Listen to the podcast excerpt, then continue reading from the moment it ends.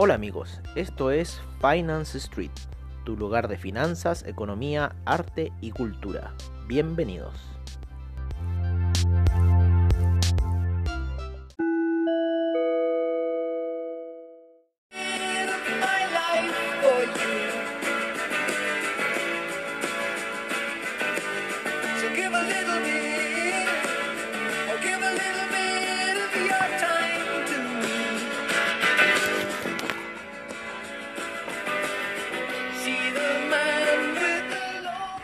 Hola amigos de Finance Street y para también todos los amigos de Comunidad Traders en asociación con Comunidad Traders estamos haciendo ahora lo que es el cierre de mercados como siempre en nuestro estilo el de Finance Street. Estamos en asociación como les decíamos con Comunidad Traders eh, donde pueden ver cursos eh, de análisis técnico, cursos, estamos preparando un curso para el Bitcoin, estamos preparando distintos cursos de análisis técnico, eh, de acciones que ya va a venir, estamos todos ahí preparando la batería, yo creo que ya estaría operativo ahí en marzo viendo toda esa situación.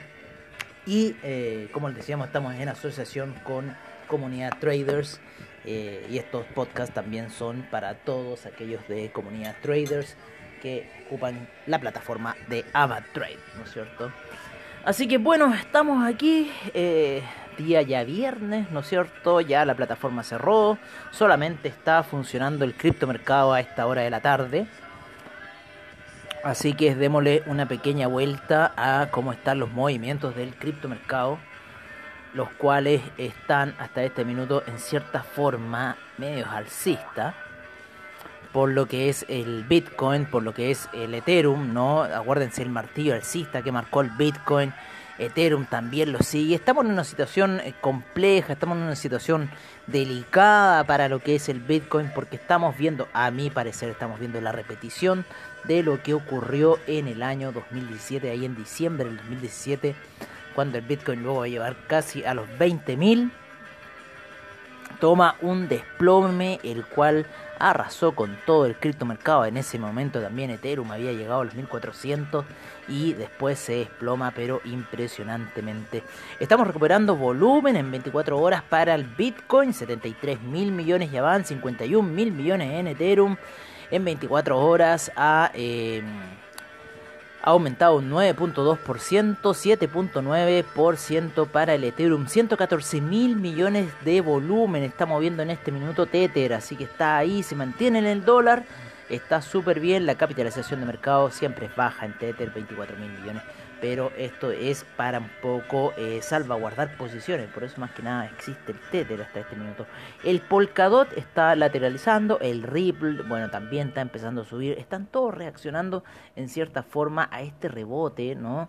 Hay unos que lo tienen más marcado que otros, por ejemplo el Chainlink, Chainlink se nota mucho más ese valle que se originó y la salida que está dando el Bitcoin, el Ethereum pero yo creo que las caídas del Bitcoin para el próximo mes van a seguir. Así que Bitcoin Cash también saliendo del hoyo, moviéndose el Stellar, el Binance Coin, están todos haciendo movimientos de rebote luego de la caída que tuvieron hasta hace unas pocas horas atrás. Yo iría a ver una, unas casi 16, eh, unas 20 horas atrás, porque estamos ahora en la última vela de 4 horas en gráficos en gráficos de 4 horas estoy viendo acá eh, que está llegando ya a la media de 20 periodos. Sin embargo, sale con 3 caballos. 3 caballos blancos bien marcados en 4 horas. También la media de 200 al parecer está dando soporte. Así que veamos cómo va a ser el impulso alcista para el fin de semana en el criptomercado. Por lo menos Bitcoin está rebotando, Ethereum está rebotando. Y mucho de lo que tenemos aquí en, el, eh, en la cartera está rebotando Tesos estaba pegando un salto muy muy fuerte. Vamos a ver Bitcoin Bowl también, que estaba en 60, ya va en 68. Así que están todos rebotando en cierta forma, idiota, están todos rebotando en la situación que está ocurriendo ahora. Vámonos, vámonos, vámonos a lo que están operando todos ahí en comunidad traders, el famoso Nasdaq, que yo en cierta forma lo, a mí me gusta más el Russell 2000 que el Nasdaq, porque el Nasdaq está demasiado traicionero, pero está ahí en un punto clave. Hay mucha, mucha, mucha eh, confluencia de las medias móviles. Eh, hoy día Tazuli también hablaba del canal que se está formando, principalmente en los gráficos daily. Vamos a ver cómo cierra la vela daily para hoy el Nasdaq, la cual cierra como en un doji. A ver, mmm, cierra ahí con una vela diaria que al parecer quiere seguir subiendo, así que si rompe los máximos de los 13.400 eh, y fracción que llegó aproximadamente el día de hoy, el, día de ayer, el Nasdaq si rompe ese punto, les digo entero cuál era, los 13.422, eh, hasta esos niveles llegó el Nasdaq el día de ayer. Hoy día cierra el mercado a niveles de 13.555 con mucha confluencia de la media móvil de 20 periodos, una que pusimos especial para jugar en este trade ahora de 9 periodos y la de 50 periodos que está haciendo realmente un soporte bastante fuerte. Entonces, si pasa, yo creo que la vela, la vela eh, de una hora de hoy, o sea, la anterior, que terminó cerrando a niveles de, les digo inmediatamente, ah, no la puedo tener bien la información, pero aproximadamente su bajo fue los 13.350, más menos donde cerró el nivel del, del Nasdaq ahora y eh, los 13.389. Así que yo creo que rompiendo esa zona de 13.389, 13.390, yo creo que podríamos estar viendo un impulso alcista para el Nasdaq y habría que gatillar órdenes de compra. Así que ojo con esa situación si el Nasdaq sigue tirando. ¿Por qué? Porque el Russell 2000 hoy día termina con un alza bastante buena, una salida muy buena en el inicio del mercado. El Dow Jones también estuvo con otra figura. El Dow Jones estuvieron todos los mercados para el lado que quisieron, pero el Dow Jones, por lo menos estamos viendo aquí, que estuvo en otra figura. Lo voy a ver en gráficos de una hora. Una figura queriendo también salir alcista. Sin embargo, hoy día el campeón del alza fue el, el Russell 2000 y también el, el SIP. El SIP también tuvo una fuerte alza. O sea, las entre las 100, ¿no es cierto? Y las 2000 empresas ahí, entre las 500 y las 2000 empresas se están jugando en realidad toda la situación. Hoy día el Russell 2000 estuvo muy bueno para los que lo operaron. Eh, fue buena esa ganancia el Russell 2000, así que hoy día estuvo muy buena la jugada con el Russell 2000, muy lateral el Nasdaq, muy apoyado en todas las medias móviles, como les digo, hoy día el que voló fue el Russell 2000, el Dow Jones tiene cara de caerse, el S&P también hay resistencia con la media de 50 periodos, así que vamos a ver qué va a suceder, pero por lo menos el Dow Jones termina bajo la media de 20, bajo la media de 200, bajo la media de 50, así que puede ser ahí una situación bajista el Russell 2000 por sobre todas las medias móviles en una hora y el Nasdaq en congestión con las medias móviles de 20, 50 y la que pusimos especial de 9 periodos. El, el S&P ahí teniendo una pequeña congestión con la de 20 y 50, no sabemos qué rumbo podría tomar, sin embargo a las primeras operaciones de Wall Street empezó a tomar un rumbo alcista, así que veamos qué va a pasar, pero hoy día el campeón fue el Russell 2000. Estamos viendo el DAX, que también tuvo una buena, buena salida. Muy buena salida. Eh, ¿Cómo se llama? Estoy aquí enfocando. El, el DAX, a eso de del inicio del horario de Wall Street, empieza a subir. No, un poco antes, un poco mucho antes. En el inicio del horario europeo, en realidad Wall Street lo único que hizo con el DAX fue lateralizarlo, pero a la salida del horario europeo que menos 3, 11 son eh, como a eso de las 8 de la mañana. Empezaron estas compras en el DAX y que lo hicieron subir y lo mantuvieron ahí a niveles ya que en realidad el mercado norteamericano no influenció al DAX. El que sí está saliendo un poco luego de esa gran caída que tuvo el índice español que termina cerrando la sesión en los 8050. Recordemos cuando hicimos el podcast de la mañana estaba atravesando la zona de los 7900, así que estaba ahí queriendo morir, sin embargo termina resucitando y cerrando en 8050. El CAC por otra parte, empezó bajista, cayó bastante, hasta eso también, como en los inicios del horario europeo, ¿no es cierto? 8 de la mañana en horario de Chile, porque los europeos empiezan a las 11 a mover sus mercados por lo menos de la plataforma de AvaTrade, que en realidad eso sería casi, casi como las 12 de allá. Y ahí empiezan a mover el mercado. Yo creo que se van a esquiar un poco y después empiezan a mover el mercado. Y eh, bueno, termina cerrando el, eh, el CAC. Termina cerrando en los 5.555,5. para anotarlo ese número del, para anotarlo ese número del, del CAC en el cierre de hoy. Así que bueno, así está un poco la situación. Vamos a ver qué va a pasar con los mercados para el día domingo en la apertura de mercados, como siempre en nuestro estilo, el de Finance Street y en asociación con Comunidad Traders. Así que ya saben. Oye, eh, estamos viendo eh, los metales preciosos, los cuales termina la plata con un interesante martillo alcista. Yo creo que el rompimiento, ¿no es cierto?, de eh, los em, 25.548 podría ser interesante ese rompimiento, yo diría los 550, los 25.550, ¿no? Eh, a ver, ¿qué número les dije? Los 25, sí, 550 aproximadamente. Yo vería ya unas posiciones buy stop.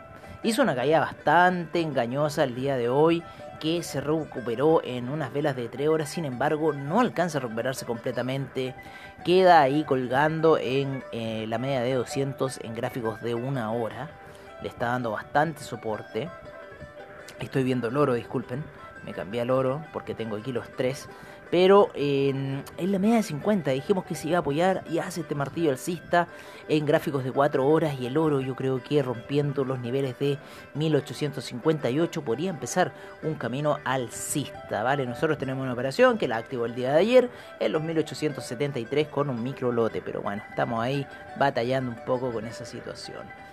Eh, el platino también quiso rebotar, cayó en la media de 50 periodos en gráficos de 4 horas. También aquí, como decíamos, en la plata, el, el, rebote en la media de 50 periodos en los gráficos de 4 horas. Por otra parte, el cobre, ¿no es cierto?, haciendo una forma de banderín muy marcada muy muy marcada esa forma de banderín en el cobre y termina avanzando a niveles de 3,61 luego que en la mañana no se eliminara. Llega a la media de 200 periodos y empieza un rebote para el cobre en los gráficos de 4 horas. Así que está haciendo ahí una figura de banderín que eh, más o menos lleva unas 3 semanas que está haciendo. Esta fue la última semana y veamos qué va a suceder con el mercado del cobre. Decían que se podía ir a la baja debido a los resultados de PMI cosas así que salieron hoy. Eh, y que parece que fueron en Asia y después en Estados Unidos. En los hidrocarburos, vámonos a los hidrocarburos donde tenemos al petróleo para calefacción, al gas natural, a la gasolina y como siempre al petróleo. En gráficos de 4 horas los cuales hoy día tuvieron una caída bastante violenta a eso cuando estábamos haciendo el podcast en la mañana y después tienen un rebote que los lleva aproximadamente hasta debajo de las medias móviles de 20 eh, y 50 periodos, ¿vale? Y empiezan un retroceso hacia la baja, por lo menos en el petróleo para calefacción con un martillo bajista el petróleo no fue una figura tan eh, decidora, sin embargo se encuentra por debajo de las medias móviles y puede haber mucha presión bajista. 51,97 es un punto interesante que podría tener un stop loss máximo de los niveles. Déjeme decirle inmediatamente qué niveles podría darnos el el petróleo. Yo creo que un 52.77 podría ser un stop loss bueno, un poquito más arriba de esa zona. Eh, yo creo que casi buscando el dólar, ¿no es cierto? Un 52.97 quizá, o una zona como esa como stop loss máximo, o sea, yendo eh, un dólar de retroceso. Ay, disculpe. ¿Cuánto podría ser la caída? Yo creo que podría ir a buscar la zona de 49, 49,85. Eh, podría ser una zona interesante. Sin embargo, nos está mostrando un pequeño cruce en eh, la sobreventa que ha tenido el petróleo. Así que veamos qué va a suceder para la próxima semana en la apertura del petróleo. Como le decimos, el eh, eh, petróleo para calefacción y en la gasolina siempre actúan igual. Veamos cómo estuvo, cómo estuvo hoy día el inventario de petróleo de, de la fuente principal. ¿no? Y nos dice que los inventarios de petróleo Pam, pam, pam. Inventarios de petróleo salieron más altos de lo previsto. 4.35 millones, se esperaba menos 1.167 millones. Así que veamos cómo lo va a tomar el mercado. Esto por mí es una señal a la baja. Sin embargo, hemos visto ocasiones que sigue subiendo el petróleo. Así que en realidad no hay que confiar mucho en él. En lo que fue el café el día de hoy, vamos a ver el café. El café no mantuvo, eh, no aguantó que la media de 20 periodos en gráficos de una hora fuese su resistencia y termina empujándolo a la baja por debajo de la media de 200 periodos al cierre. Así que el café está con una tendencia bajista al parecer y vamos a ver qué va a suceder.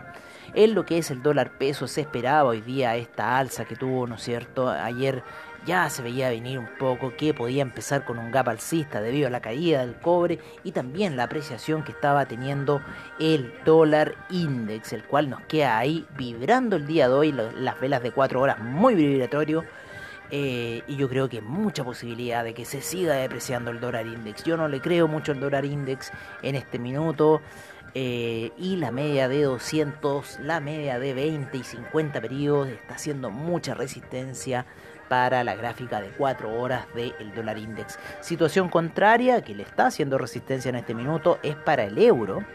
La media de 200 periodos, sin embargo yo creo que durante la semana va a reventar hacia el alza el euro si es que vemos alzas en el oro y eh, tendríamos que ver, ¿no es cierto?, una caída por parte del franco suizo que el día de hoy estuvo bastante lateral y eh, hay un hombre cabeza, hombre muy notorio en gráficos de 4 horas que yo creo que la tendencia bajista va a seguir siendo. Hay mucha presión de las medias móviles de 200, de 20, de 50 periodos, igual que en el eh, dólar index. Así que yo creo que la presión bajista para el franco suizo va a seguir en lo que es de la próxima semana. A ver, ¿qué más se nos olvida en carpeta?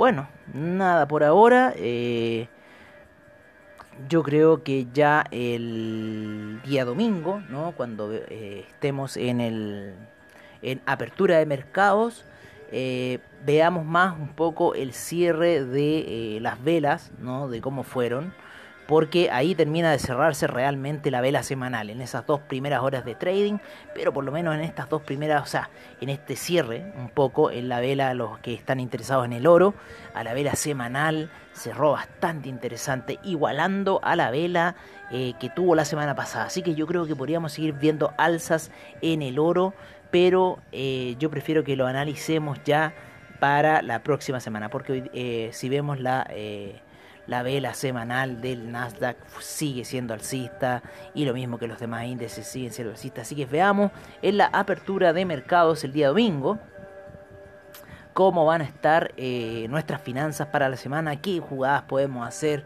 y hacia dónde podemos apuntar las fichas para que nos vaya en un buen trade.